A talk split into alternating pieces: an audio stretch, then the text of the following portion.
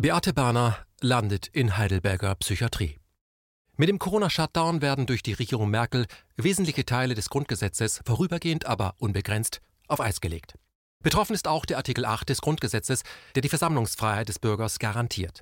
Wenn dieses Recht aufgehoben wird, hat die Bevölkerung praktisch keine Möglichkeit mehr, im öffentlichen Raum gegen die Politik der Regierung zu protestieren.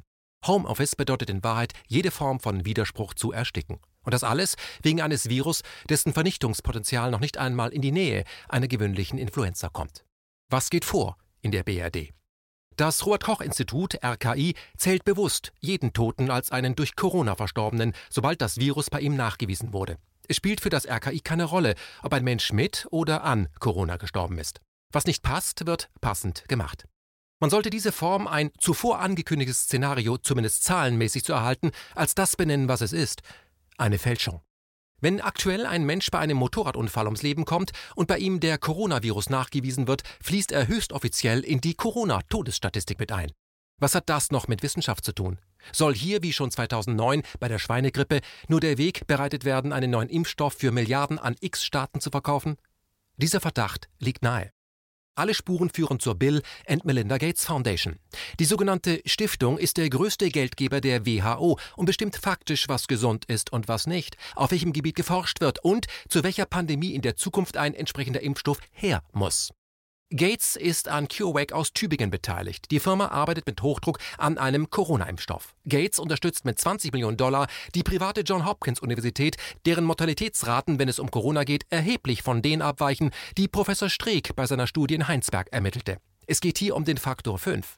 Die Mortalitätsrate in Heinsberg lag bei 0,37 Prozent, die der Hopkins Universität nahe 2 Prozent.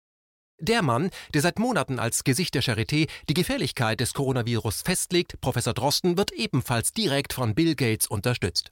Man kann es platt zusammenfassen. Wann immer wir etwas aus offiziellen Quellen über Corona erfahren, können wir davon ausgehen, dass es sich hier um die hundertprozentige Meinung des Bill Gates handelt. Der Mann hat nicht nur Asche, bis der Arzt kommt, er hat auch weltweite mediale Kontakte und weiß diese zu nutzen. Am 12. April bekam er zur Primetime in der Tagesschau die Chance, Werbung für sich, seine Foundation und das neueste Produkt zu machen, an dem er arbeitet. Überraschung, ein Mittel gegen Corona. Was dann aber gesagt wurde, ist ein Schlag ins Gesicht all jener, die immer noch davon ausgehen, wir würden in einer Demokratie leben.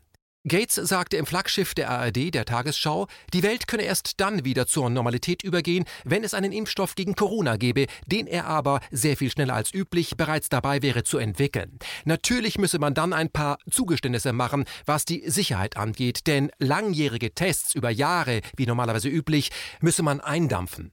Der Hammer aber war die Äußerung des Bill Gates, er würde sieben Milliarden Menschen impfen, also uns alle. Erst dann wäre Entwarnung angesagt. Ist das noch Größenwahn oder schon globale Diktatur durch die Hintertür? Wurde Bill Gates in der durch GEZ-Gebühren finanzierten Tagesschau kritisch befragt? Fehlanzeige. Für alle, die es nicht wissen. Bill Gates wurde nie demokratisch in seine selbsternannte Funktion gewählt. Er hält sich für den Impfpapst der Welt, aber er ist nur ein Mensch, der mit Software Milliarden scheffelte. Dass die meisten von uns diese Selbstherrlichkeit, diese Selbstkrönung nicht stört, hat damit zu tun, dass wir uns sehr schnell an alles gewöhnen, sobald es nur regelmäßig passiert. Gates spielt den Impfpapst schon seit Jahren. Wir kaufen ihm die Rolle einfach ab, aber er spielt sie nur. Wie würden wir reagieren, wenn Jeff Bezos von Amazon morgen beschließt, statt Gates die WHO zu übernehmen? Was, wenn man dann über Alexa direkt mit einem Amazon-Arzt sprechen könnte? Medikamente gäbe es selbstverständlich nur und exklusiv bei Amazon. Amazon hätte auch die entsprechende Krankenversicherung im Angebot. Eine absurde Vorstellung? Wieso? Jeff Bezos ist noch reicher als Bill Gates und kaufen kann man als Privatperson längst alles, eben auch die Weltgesundheitsorganisation. Warum benennen wir die Weltgesundheitsorganisation nicht ehrlicherweise um in Gates Impfimperium? Das Land hat sich in eine Corona-Diktatur verwandelt. Wer wie Taz-Journalist Anselm Lenz auf dem Rosa-Luxemburg-Platz eine Kundgebung gegen die Aufhebung des Artikel 8 organisiert, wurde vom eigenen Arbeitgeber als Verschwörungstheoretiker verhöhnt und dauerhaft beurlaubt. Ich selber war Zeuge, wie der Kollege und Betreiber des Blogs Rationalgalerie, Uli Gellermann, von der Polizei massiv bedrängt wurde, als er dem Portal MM News von Michael Ross ein Interview geben wollte. Die Beamten wurden aggressiv, weil Gellermann und der Reporter dichter als 1,50 Meter zusammenstanden.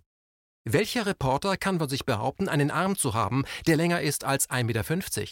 Darf man noch direkt neben seinem Kameramann stehen? Ist eine Reportertätigkeit in der BRD jetzt aus hygienischen Gründen nicht mehr möglich? Vorübergehend, aber unbegrenzt? Es ist kein gesundes Zeichen für eine Demokratie, wenn jeder, der von der Mainstream-Meinung abweicht, von den Massenmedien geschlossen als Irrer, als Verwirrter oder Scharlatan bezeichnet wird und in eine Ecke gedrängt wird. Erst traf es Amtsarzt Dr. Wolfgang Wodak, dann Professor Bakti, Facharzt für Mikrobiologie, später Professor Hendrik Streeck, Direktor des Instituts für Virologie an der Uniklinik in Bonn. Sie alle beurteilen die Gefährlichkeit von Covid-19 anders als Charité und RKI, aber vor allem anders als die Bill Gates Foundation. Wer Covid-19 nicht als saugefährlich einstuft, saugefährlich wie die Schweinegrippe, die ein Reinfall war, gefährdet das Geschäftsmodell des Bill Gates und seiner Foundation und da gibt es diverse Unterableger und sehr, sehr viele Förderer. So ist auch die gesamte Rüstungsbranche über Umwege Teil des Bill- und Melinda-Imperiums. Man finanziert Personen direkt in der WHO, hat quasi eigenes Personal platziert, um Einfluss auszuüben. Das ist Lobbyismus in Reinkultur. Kommen wir zu einer Frau, die bis eben noch versuchte, gegen das, was sie in der BRD mit ansehen musste, juristisch vorzugehen. Beate Barner. Barner ist Fachanwältin für Medizinrecht und veröffentlichte über Jahre Fachbücher zu diesem Thema, zum Beispiel Recht im Bereitschaftsdienst, Handbuch für Ärzte und Kliniken. Beate Barner ist eine wache Demokratin. Ihr ging die Entrechtung des Bürgers mit dem Corona-Shutdown entschieden zu weit. Also entschloss sie sich mit einem Eilantrag gegen diesen staatlichen Eingriff juristisch vorzugehen. Unmittelbar nachdem sie dies öffentlich getan hatte, wurde ihr vorgeworfen, die Bürger zu einer Straftat aufgerufen zu haben. Spontan wurde ihre Homepage in den Shutdown geschickt. Der Staat hatte Druck auf ihren Netzbetreiber ausgeübt. Ähnlich offline schickte man zuvor auch Dr. Wodak. Von Dr. Bodo Schiffmann, ebenfalls ein Kritiker des Shutdowns, löschte YouTube gleich vier Videos. Der Eilantrag von Beate Barner wurde am Ende des Tages vom Bundesverfassungsgericht in Karlsruhe abgelehnt. Daraufhin erklärte die Anwältin, sie sehe keinen Sinn mehr darin, als Fachanwältin zu arbeiten und verkündete ihren Beruf ab sofort an den Nagel zu hängen. Dazu beigetragen haben könnte der mediale Hohn und Spott, der sich über die Frau aus Heidelberg ergossen hatte, seit sie es gewagt hatte, sich für demokratische Grundrechte einzusetzen. Unsere Grundrechte. Die Taz schrieb über das Scheitern der Anwältin, sie war die juristische Hoffnung der Corona-Skeptiker, doch nun ermittelt die Polizei und Juristin Beate Bahner plant den persönlichen Shutdown. Bevor wir darauf eingehen, vielleicht noch ein Wort zu der Sprachkombination vorübergehend und dauerhaft. Man muss schon sehr jung und sehr naiv sein, um nicht zu erkennen, welche Gefahren für die Demokratie mit dem Corona-Shutdown vor uns liegen. Stichwort Corona-App. Spontan kündigte die in Gesundheitsfragen von Bill Gates beratende Bundesregierung an, eine entsprechende App in Vorbereitung zu haben. Die App weiß, wer ein Coronavirusträger ist und erstellt dessen Bewegungsprofil. Jeder, der in die Nähe dieses Menschen kommt, wird via Bluetooth informiert und registriert. Das alles geschieht natürlich streng anonymisiert und auch nur, wenn man diese Corona-App freiwillig installiert habe. Doch jetzt will man bei der CDU noch mehr. Junge Unionschef Tillmann Kuban fordert eine automatische Installation der Corona-App auf allen Handys. Das soll dezent im Hintergrund passieren, automatisch mit dem nächsten Update und auch nur, wenn die App keine Bewegungsprofile erstellt. Wie wir aus der Vergangenheit wissen, hält sich Google nicht an diese Vorgabe. Die Corona-App ist der feuchte Traum des Überwachungsstaates. Und wie denkt der Richter und Datenschutzexperte Ulf Bürmeier darüber? Er sagte der Zeitung Welt Folgendes. Man solle den Bürgern ein oder zwei Monate Zeit geben, sich die App freiwillig zu installieren.